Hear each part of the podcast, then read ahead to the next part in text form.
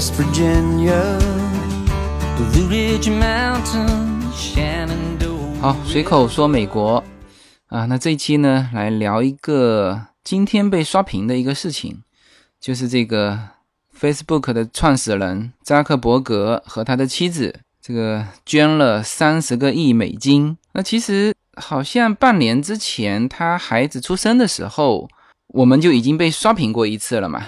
他捐了 Facebook 股份的百分之九十九，大约是四百五十亿美元，呃，要来推动这个医疗、教育、慈善啊这些事情。那我估计哈是当时他是做了个计划，就是这样宣布。那么这一次三十亿是很明确的捐到哪里去啊？我知道美国的捐款呢，因为我看过那种捐款的就确认函或者说是凭证啊，那个上面都要写的非常清楚，就是我捐多少钱，捐给哪里院来做什么啊？所以我觉得他这一笔三十个亿的捐款是好像是捐给某一个专门治疗某一种疾病的一个机构。啊，那这是很大的一笔捐款哈。那么这一期呢，我就想这个以扎克伯格的这一笔捐款开一个头，来说一下什么呢？来说一下美国这个无处不在的、从小培养的、深入骨髓的这种募捐文化啊。你如果在美国生活啊，你其实会感觉到这个捐款文化真的是无处不在啊。你可以从这个小孩就读的学校，呃，接接收到这种捐款的信息。啊，你比如说你有参加教会啊，你有教会的这个捐款啊，你比如说社区有社区的捐款，还有各种各样的组织啊，比如说是某某治疗癌症的啊，你甚至去一些门票很低的呃这个博物馆啊，前面都有这种这种希望你捐款的这个相关的信息。那么我先从我们自己家哈这个所接触到的一些很具体的捐款的例子来慢慢的。告诉大家，美国的整个的捐款文化和它形成的整个捐款募捐的一个生态。那么，，Yuna 现在上小学了哈，大家知道，他上的是公立学校。那么，公立学校呢是完全免费的啊，他他现在有交的就是一个午餐费。然后呢，之前我还有提到，每个学期入学之前，学校有发一个清单，那个清单呢就写了很多。学习用品啊，比如说纸啊、笔呀，啊，他给你规定的非常详细啊，要买什么牌子的，去哪里买啊，数量买多少，给你规定的非常详细。然后呢，每一次开学之前都是叶子去买嘛，买完之后一大箱子，拿一个纸箱装着。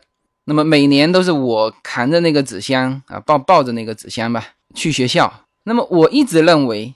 因为那个箱子上还写上名字嘛，比如说这个写优娜的名字，写上就知道是谁的。我之前一直认为说这一箱东西就是这一学期优娜用，因为我想的也很合理嘛，是吧？他公立学校他不收你任何费用了，而你这些在学校用的纸跟笔，你总得自己买吧，是吧？所以我就认为说我买的这个就是给优娜用的，所以我每一次抱进去的时候都问老师放在哪里。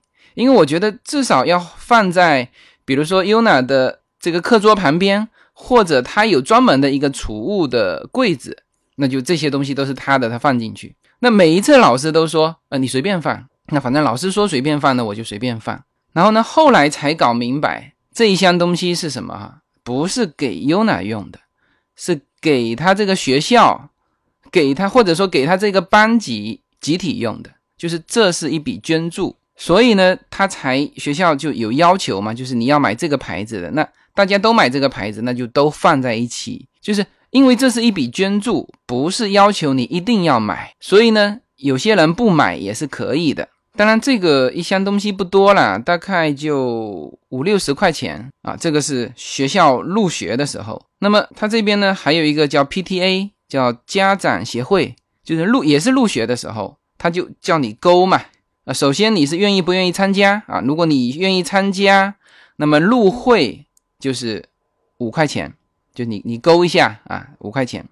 然后呢，后面还有一条，你愿意不愿意捐款？那么有五块钱档的、十块钱档的、三十五块钱档的、五十块钱档的。那那这个 PTA 就是大概一到两个月开一次会。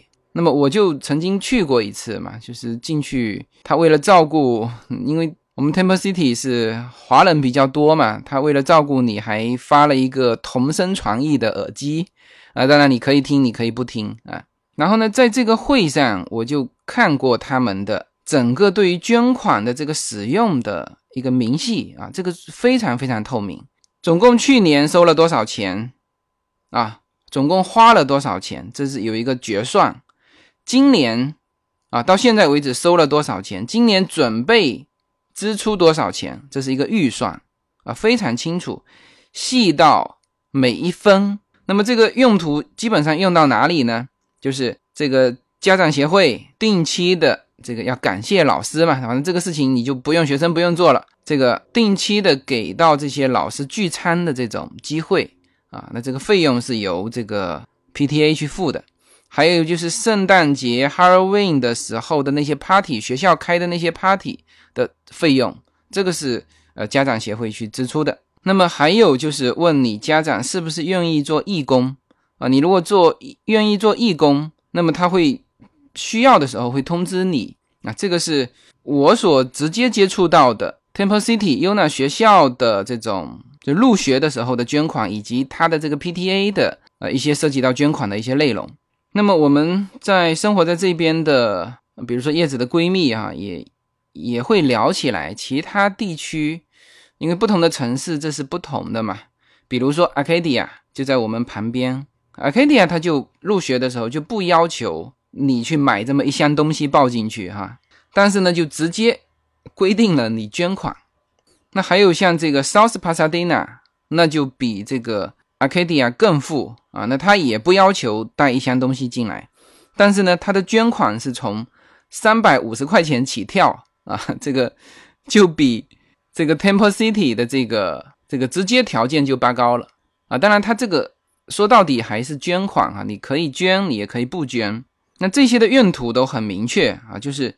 用于学校的一些明细的一些建设啊，比如说就是要要修这一排墙啊，或者是很明细的一些东西啊，或者是添置学生的一些设备啊，教学的设备啊，都是从这些捐款来的啊。那这个是呃学校的一些捐款的情况那当然还有一些比较小的捐款，我也有看见，比如说有的时候他有一个活动啊，这个希望小朋友呢每个人带一块钱去。那就就投进那个箱子，但是呢，他还会给你一个小东西。那当然就比如说就几分钱的东西，但这个也是捐款。那像这种捐款，那其实是在在培养小孩子的一个捐款的一个意识。好，那这个是学校里面我们接触到的。那么除了学校之外，这个社会上的捐款也是林林总总，各种各样。我们经常会看到，就我们这一条街哈。有一些白人家庭，他们门口会贴着一些牌子，那有的上面就会有金额嘛，就写着，比如说啊，有的我甚至看到三百块钱的，三百块、五百块、一千块啊，有一些牌子啊，这个是什么呢？这个就是你捐款之后，人家给你的一个一个荣誉，你可以把这些牌子带回来，就专门插在你们家前院前面的这个院子的这个草草地上。啊，这个是就是专项的那种捐款的，那有一些是什么纸丝带的那种紫色的丝带啊，你可以贴在门上，或者是挂在门口的树上啊，那些是好像是治疗癌症的一些机构啊的做的一些活动，就募捐活动。那你如果捐了款，你就可以把这个纸丝带拿回家啊。这个中国好像也有，有一些就是司机过去捐嘛，捐完他这个有一个。什么红丝带行动啊，他就你就可以把它挂在车上啊，跟这个效果是一样的。然后这边比较奇葩的是，我甚至看到马桶，就不是说做的那个马桶的牌子哈，就直接就是一个马桶摆在这个呃我们这一条街的这个邻居的门口。什么呢？就是他捐了一个好像是治疗前列腺的什么疾病的一个基金啊，就直接摆个马桶放在。前院，然后上面插一个牌子。那因为我是没太注意看的，那叶子有去注意看。我问他，我说是不是人家这个马桶准备拿去扔掉的？呃，放在那边。他说绝对不是，因为马桶上插着牌子，写的非常清楚，那是捐助的什么钱。然后呢，这一家摆出来一段时间之后，旁边的另外一家也摆出来了，那一定就是某一个机构做的这种募捐嘛，然后他给你发，就是不是发牌子的，就直接发马桶，这个也是非常搞笑的一个事情。然后你看哈，这这种方式其实是非常好的一个促进你去捐款的一种方式啊。当然，你捐过款的人，你有一个荣誉嘛。那那美国人对于这一点倒是不遮不掩哈，他捐过款，他就堂堂正正把它贴出来，然后呢，邻居之间也会互相看嘛，哎，你捐了，我也捐，是吧？那就有一些，比如说一整条街啊，大家都知道这个孩子，比如说是在哪里上学，是吧？那这几户全捐了啊，牌子都挂出来了。那么比如说有一户没捐，那其他的人也都看得见嘛？你看这家。就很小气，就没有去捐这个钱，这个就是表面上不会去表现出来，但是私下都会讲。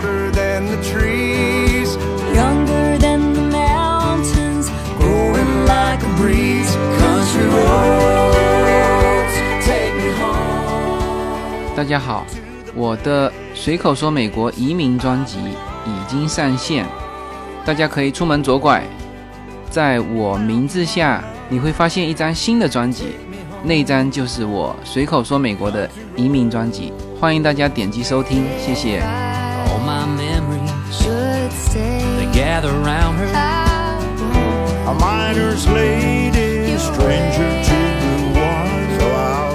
当然了，这个华人是不太爱捐款的啊，这个我说过华人的。两大问题哈，目前就是美国华人的两大问题：第一，不太爱捐款；第二，不太爱参加这个政治。那这个现在慢慢的就会表现出来，会比较吃亏嘛。就是你不太去投票，那人家有一些政策就不向你去倾斜。当然，这个华人人数也不像拉丁裔那么多，呃，人数你本来就少，然后你又不关心政治，那当然人家制定的政策的时候。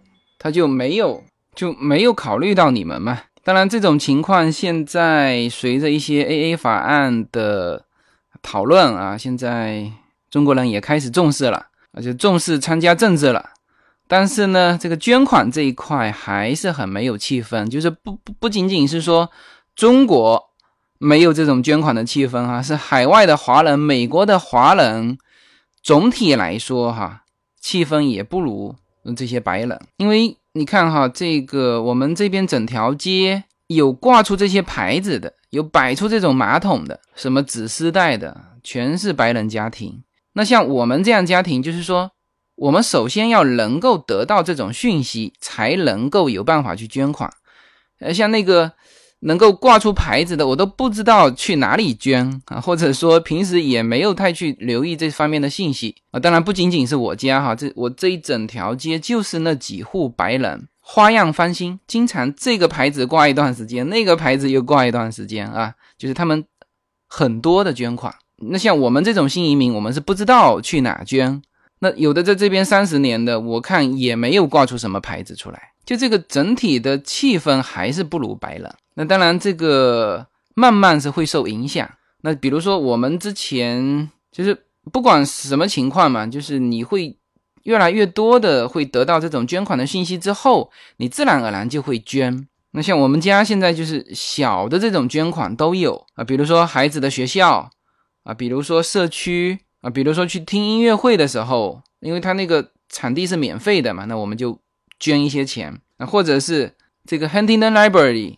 啊，我们经常去那边嘛，那也会得到这种讯息，那也会捐一些钱。那像我一个听友，那他也是到了这边之后，哎，我有一次看到他的朋友圈就有铺出来，他捐了一个世界儿童癌症组织的一个捐款，是每年五百美金，定期的，你只要签一个字，他每年这个时候从你卡上划走啊，这个也是一种。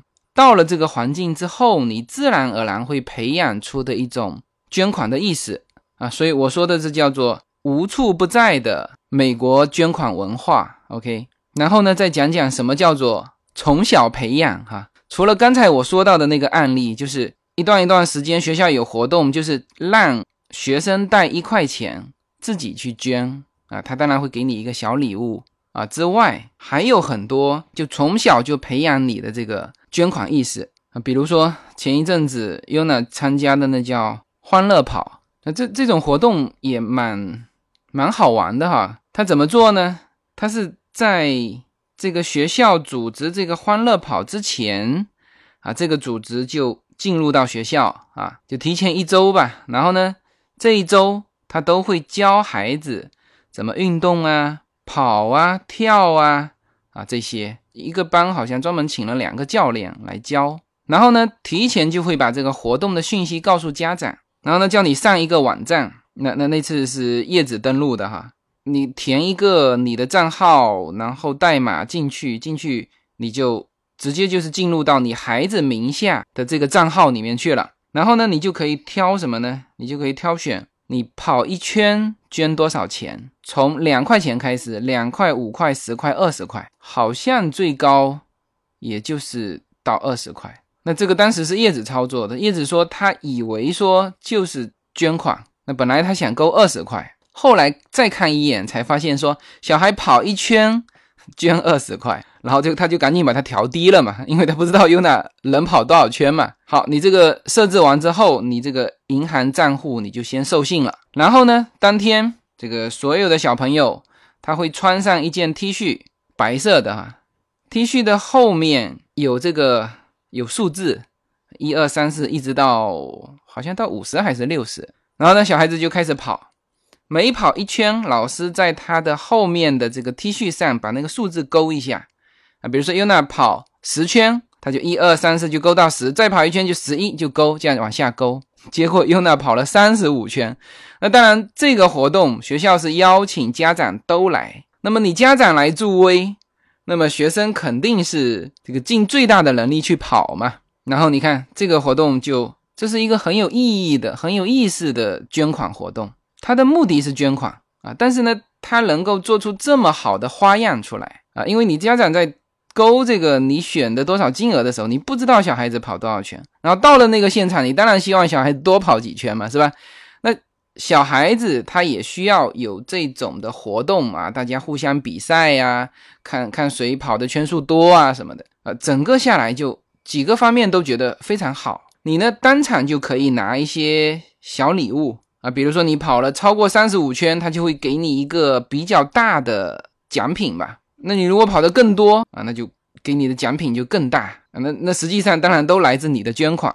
然后呢，你全部都跑完，你还可以再加钱啊，因为它整个目的是为了捐款嘛。这个就是我看到的一个嗯不错的一个捐款形式。那还有呢，其实也是跟学校有关啊，比如说这边的比较著名的一些商场啊，比如说 Taki，它呢也是这样子，就是。你呢？申请注册一个账号，还有这个代码，嗯，它就跟你的这个学生，就是跟 Yuna 就就链接起来了。然后呢，你用这个账号去，他可以去买这个家庭用品，那随便你买什么，你本来就该买的嘛，是吧？那么他呢会给学校返点，那这个当然是事先就告诉你的，写的非常清楚啊。比如说他给是返点返百分之一啊，其他的比如说是书的网站。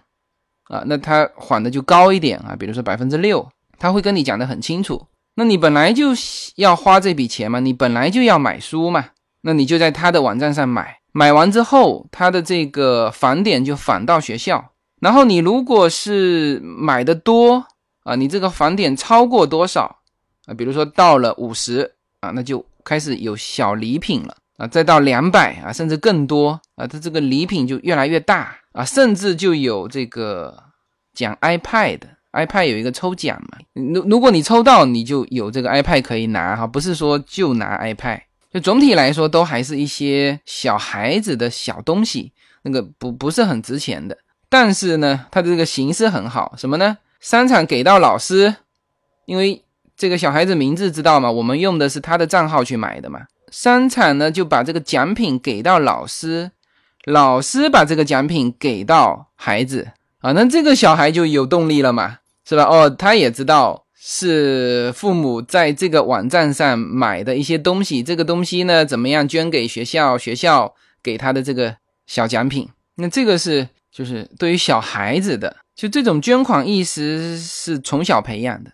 那么到他大了之后，啊，他自然而然就会，呃，首先能接触到这些信息啊，这个哪里哪里需要啊，觉得可以捐的，他就捐出去啊。所以说这叫捐款文化的从小培养。那实际上，我现在除了从 Yuna 这一边接触到这种捐款的讯息之外，那当然还有一个就是商业上嘛，这个这个工作的过程当中啊，接触到的这些合作伙伴啊啊朋友啊，就是我的这个成人世界啊。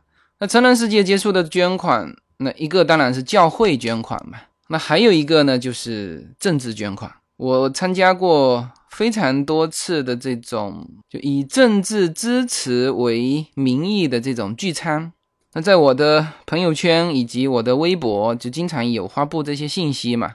那么，呃，比如说我第一次见赵美心，那也是在一个这样的一个聚餐的时候啊，这个跟他第一次见面。然后呢，前几天晚上我又参加了类似的这种聚餐，那又见到他。那么这种聚餐是怎么回事呢？其实还是叫募捐，他们都叫募捐会嘛，募捐会餐怎么做哈？当然，首先说这个钱捐给谁，用来做什么，这是很清楚的啊。比如说我前几天晚上去参加的，那就是一个纯民主党的一个募捐会啊。你知道加州是民主党的大票仓嘛？当然，最近这个希拉里的身体有点问题，所以最近的川普。的民调啊，就突然间就高了很多。那所以说这次最后总统花落谁家，这个现在看起来确实是扑朔迷离。因为之前希拉里的这个民调稍稍会高一点嘛，但是很多的这个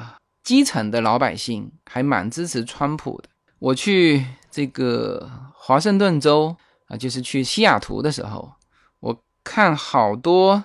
这个家庭啊，就门口就插一个川普的牌子。我当时以为说这家特别支持川川普，哦，后来想想可能就是跟这个政治募捐有关系。他捐了多少钱就能够拿到这个牌子啊，就可以插在家门口。一方面当然是表达他对川普的支持，另一方面呢，哎，这个也表达我捐了款了。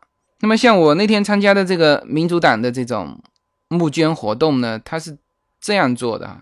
就是你来参加这个会餐，一个人交三百块，三百美金哈。当然你可以，呃，比如说买五个人，你可以请朋友去啊，是吧？那你可以，比如说你就买五个人的位置，啊，就一千五百块，你就捐给民主党的这个什么什么活动组织了。那么与会现场，那当然你可以见到像赵美心啊，啊，以及啊每一次我都能见到的，就是华人。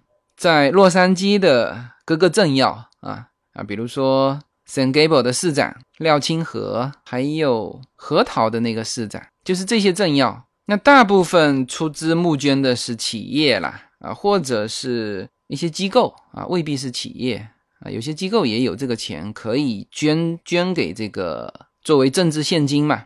那么其实那个一桌一个人的成本，我看也就三五十。呃，他收三百，那剩下的就是捐款了。那这样的活动那一天晚上大概有八十桌，啊，那这个挺厉害的。那这是呃政治就募捐的一种形式啊。那这种形式当然还带有一点点的功利性啊，就是这其实也是捐款的一种花样了。啊，他让你，比如说你这边又捐了钱，那边又可以带一些朋友来认识啊，互相参加这种社交活动，是吧？那还有的就是直接捐款，就不搞这么多花样的，哎，我直接就捐给谁？那么我看到还有很多是捐给一些项目的啊，比如说你很喜欢这个这个博物馆啊，它正好在修缮的时候，那你就找到这个博物馆的组织机构。啊，你说我要捐一笔钱，那这些都是都是捐款的方式和内容啊，那这些都是比较纯粹的一个捐款啊，他就是喜爱这个博物馆，然后呢手上有钱呢我就捐嘛。那像这个扎克伯格这一次，其实他捐的也是就是治疗这种疾病的机构，那他本身一个是研究所，他也有这个对外募捐的这种能力嘛。哎，那可以募到这一大笔钱呢，这个应该说能够解决蛮大问题的哈。那像我所知道的一个朋友，他投的一个项目，也是做一个体育的一个博物馆啊，还有一些场馆。那因为他这一项体育赛事是全国性的，而且他所做的这个博物馆又是全国唯一的，所以呢，他在做之前，那并没有考虑到说这个捐款能够捐这么多哈，所以他当时还设计了，比如说银行的钱啊，还设计了，比如说招一些一比五的钱，哎，那后来这个给到他的这个捐款是大大增加，那他就不需要这个这么多的钱进来了。因为他捐款的钱你不能挪为他用嘛，是吧？他都写的很清楚，我看过他那个捐款的，这给的这个回资，他写的非常清楚啊，这个钱就是捐给用来建修建这一座球场啊，或者就写的非常清楚，用来作为这个博物馆的某一个细项的改善啊，都写的非常清楚。所以说他这个钱进来完之后。他其他的钱呢，就就不需要这么多钱了。那当然，这种捐款主要还是出于一种喜爱啊。他比如说，他很喜爱这一项运动，或者本身自己就是参与这项运动的人。那当然，附加的也有这种社会效益嘛啊，比如说出名啊，或者如果你是以一个公司的名义去捐的话，那这个公司呃，在这个领域它也有一些商业的需要啊。没有什么能够阻挡你对自由的向往。人生是一趟旅途，精彩的是沿途的风景。大家好，我是无限自由，非常高兴能够通过随口说美国这个节目来认识大家。我每周都会在洛杉矶为大家录制一期随口说美国。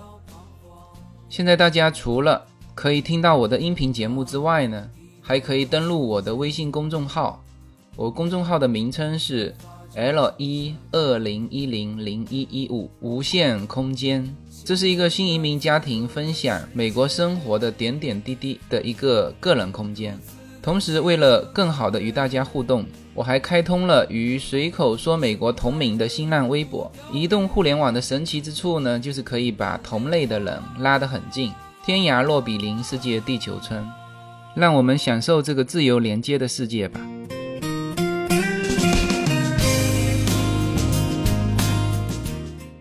好，那聊完了这个我所接触过的。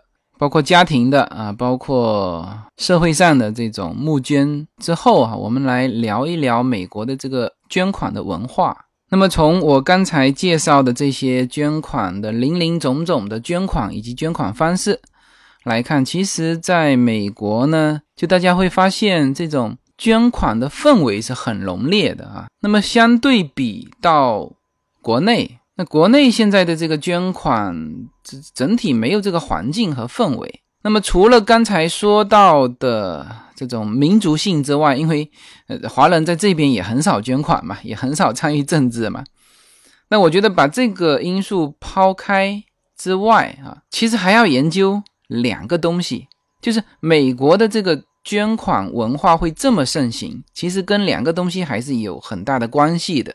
第一呢，就是关于捐款的法律。那么在美国，大家知道这个捐款是可以税前列支的，什么意思呢？这就是你的费用啊。比如说今年我赚了十五万啊，本来报税要报十五万的，那么如果十五万报税呢，就交的税就很高嘛。那我索性与其拿去交税，那我还不如比如说拿出一定的比例啊，比如说是两万、三万，我就拿去捐款了。那捐款捐出去的这一部分钱，那就直接扣掉啊！你就是说，你该报税的就降成十三万啊，或者是十万，那这叫税前列支。那么在这种程度下是没有什么限制的，就是说你可以任意的捐多少啊。当然，你如果捐的少啊，比如说你就捐一些废旧的衣服，这也叫捐哈，捐给那个 Goodwill，或者是门口就有的那种。大柜子啊，你把它放进去，那这种时候你不用拿回资，每年的税前抵扣也有五百块，当然超过五百块，你就要有手上有这个回资啊，你捐了什么东西，捐到哪里啊，拿来税前列支。那总体上上限好像是没有什么限制。那这里面相对比国内有两点不同哈。第一，所有的美国个人他是报税的，那么你的税前列支呢，又可以冲抵他的这个利润啊，等于少交税嘛。当然也不是说少交税，就是说我本来要交五万块钱的税，我现在算了，我就交三万块钱的税，我两万是我捐款捐出去啊，大概是这样子啊。那么中国是没有个人的这个报税体系嘛？因为中国你就是比如说死工资的，那就直接给你扣税扣掉，那剩下是你的。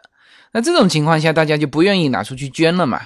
还有一个就是财富，当然还是有差异啊。但是现在中国的富人也很多啊，是吧？有些企业也很有钱啊，啊！但是我是自己亲身经历的啊，我原来工作的这家公司呢，曾经捐过一笔，大概是五百万左右的设备，它有一些目录清单嘛，这些这些设施是可以捐的嘛。但是呢，你捐都捐了啊，那边这个红十字会的那个收据也开给你这家企业了，结果呢，到报税的时候不行，它不可以全部税前列支。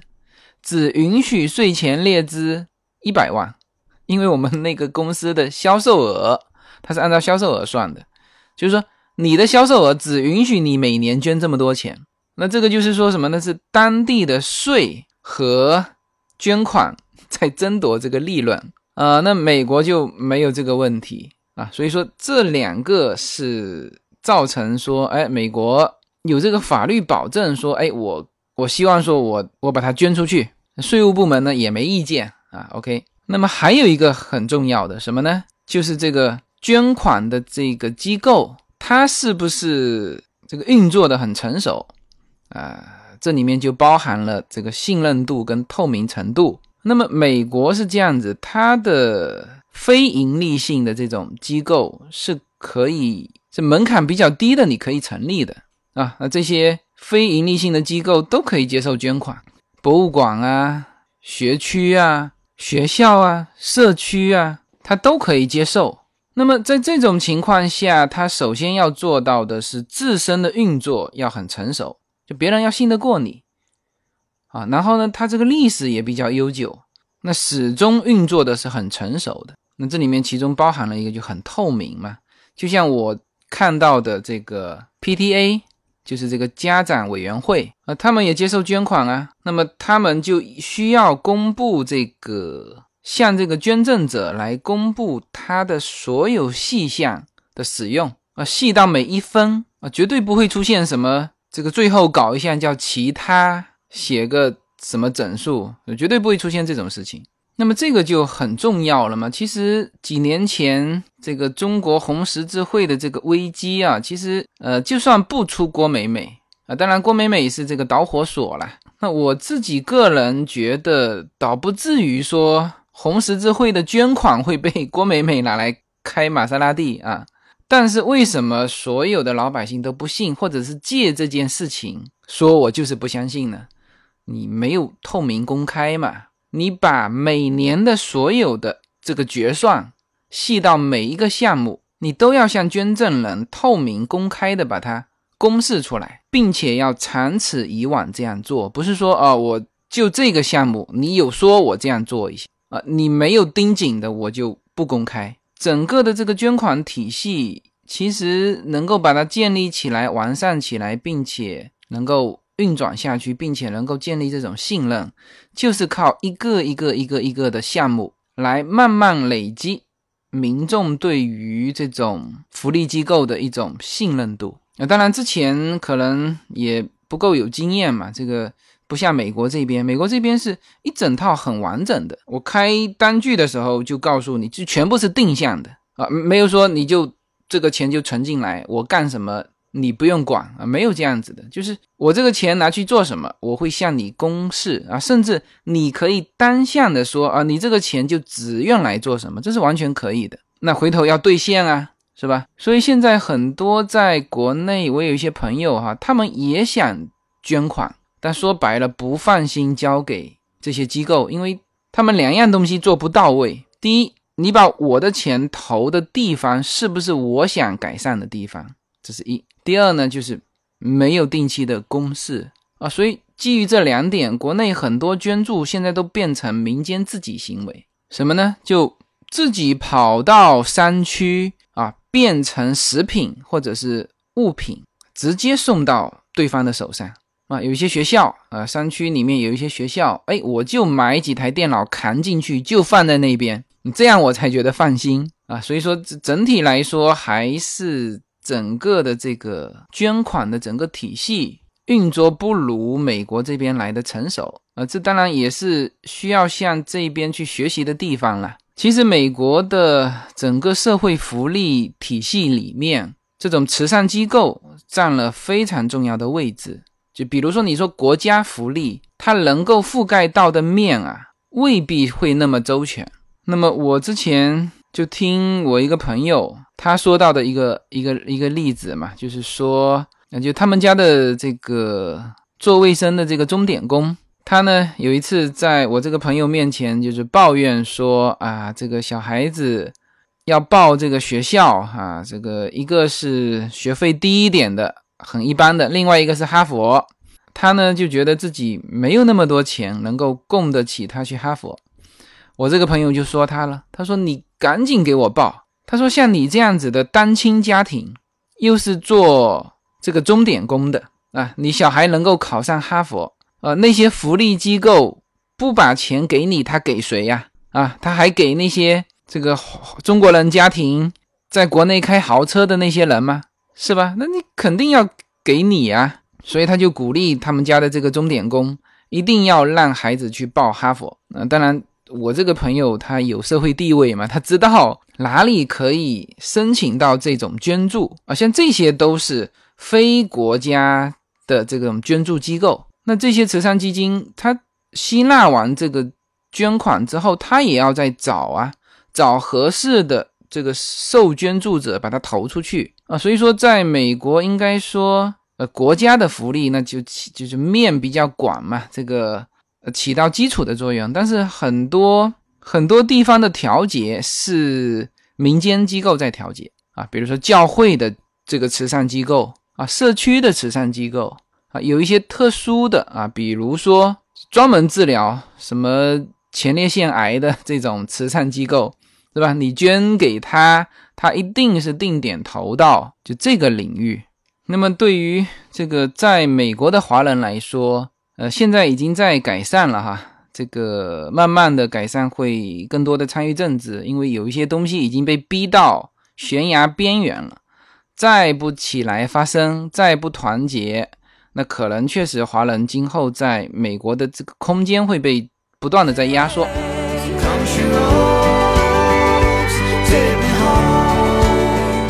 今年的父亲节，Yuna 给父亲最好的礼物就是他的个人专辑《Yuna Story Time》已经成功上线。现在大家如果想让自己的孩子听到很纯粹的美式英语，那么可以点击订阅这个专辑。同样是出门左转，就会发现我的名字下出现了第三张专辑，上面有 Yuna 的头像。那么在这张专辑里面呢，Yuna 将用她标准的美式英语。来给小朋友们或者是大朋友们来讲英文故事，希望大家喜欢。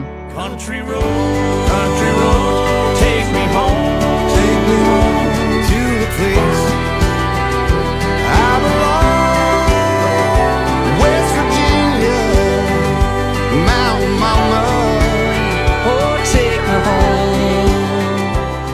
那除了参与政治之外呢，就是说。捐款就像逻辑思维啊，前两期的时候他讲了一期节目，就说那个即将到来的阶层社会啊，其中就聊到一个美国的案例，就是有一个华人嘛，这个向哈佛有一次捐了一大笔钱，他说第二年这个学校招收华人的比例就提高了，那这个例子。就很能说明问题哈，就是说华人始终觉得说，好像我捐出去也没用啊，不参与政治，那有一些甚至是听证会都不想去参加啊，他就觉得这些没有用啊，实际上是有用的哈。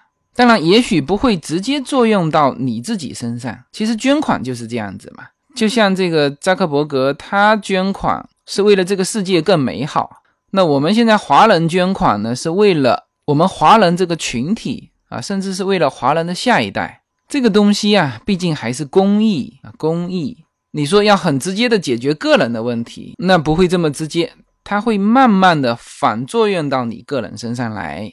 当然，关于逻辑思维的那一期叫阶层社会哈，我觉得他讲的不错，但是最后的观点我不太同意。我觉得中国不会形成这种固化的阶层，因为什么呢？因为中国人是同一物种。你这一点，你到美国之后，你就会更加发现这一点，就是为什么说美国社会相对来说竞争没有那么激烈，就是美国会形成一个，就目前看哈，会形成一个这个相对固化的阶层。你去留意观察，首先是最高层精英这一层，那基本上应该还是白人。我说的是美国哈，那么中间层就是中产阶级，那么有华人。有欧洲的呃各个民族的啊，那么社会底层还是还是大部分还是墨西哥人和黑人，当然墨西哥人和黑人也有出类拔萃的啊，比如说他能够混到中产啊也很多，但是大量的还是这些民族。那么这里面形成一个比较固化的分层，和他们自身的民族性也有关系。你比如说最底层的黑人，他。整个思想意识就是那个样子啊，比如说，我就看过一篇报道，说一个地方啊，这个为了忏悔当年对黑人的暴行，三百年前对黑人的暴行，现在说在他们辖区内的黑人给他们特殊照顾，他们可以进非常非常好的一所学校去学习，因为他们觉得只有这样子才能够整体的提高黑人的整个的家庭的层面嘛。就是把他从底层能够扒到中产，但是呢，这个遭到了黑人的反对。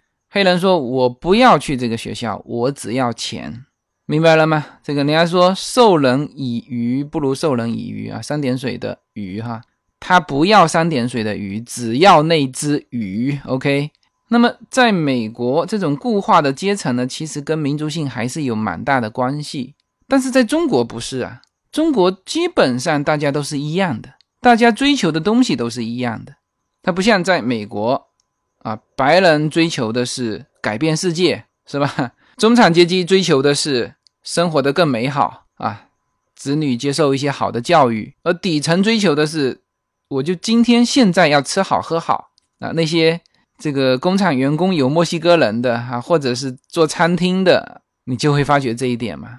一发工资，那他们发的还是周薪。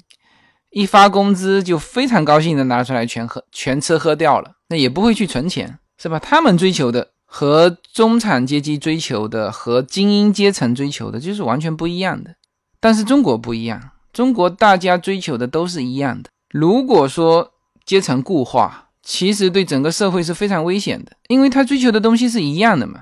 我现在是生活在最底层，但是呢，我所追求的也是你最顶层的那帮精英所想要的。那这个阶层很难固化掉，大家追求的东西是一样的，凭什么你有我没有啊？是吧？那怎么解决？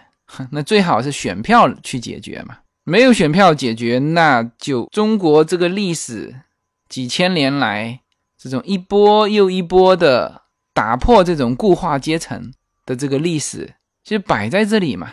所以呢，我不认为罗胖说的。这个中国将进入一个固化阶层的社会，我不觉得这个会会形成事实，并且把它固化下来，这个很困难。自古就说这么一句话，叫“王侯将相宁有种乎”？你怎么固化？你一旦形成固化，接下来的就是要推翻这种固化，好吧？那这一期呢，就借这个扎克伯格今天捐的这三十亿。来把美国的这个捐款的文化啊，以及它能够产生这种文化所需要的这些基础啊，比如说法律的基础啊，比如说它的整个捐款体系很成熟啊，成熟运作的这个基础啊，或者说是整个的捐款我环境吧，给大家做了一个简要的阐述啊，结合了一些自己所看到的一些例子。那么分析这些东西，除了把我看到的东西说出来之外，其实还是有这个想法，就是说，大家如果觉得这种方式好，那么是不是也可以做一些事情啊，把目前的现状往这个往大家所向往的方向去推动？这里面当然很多困难，但是呢，有想去推动，比没想去推动要好吧？比这个认可现状要好吧？有的时候呢，大家一直说，哎，你怎么老说美国好的东西呀？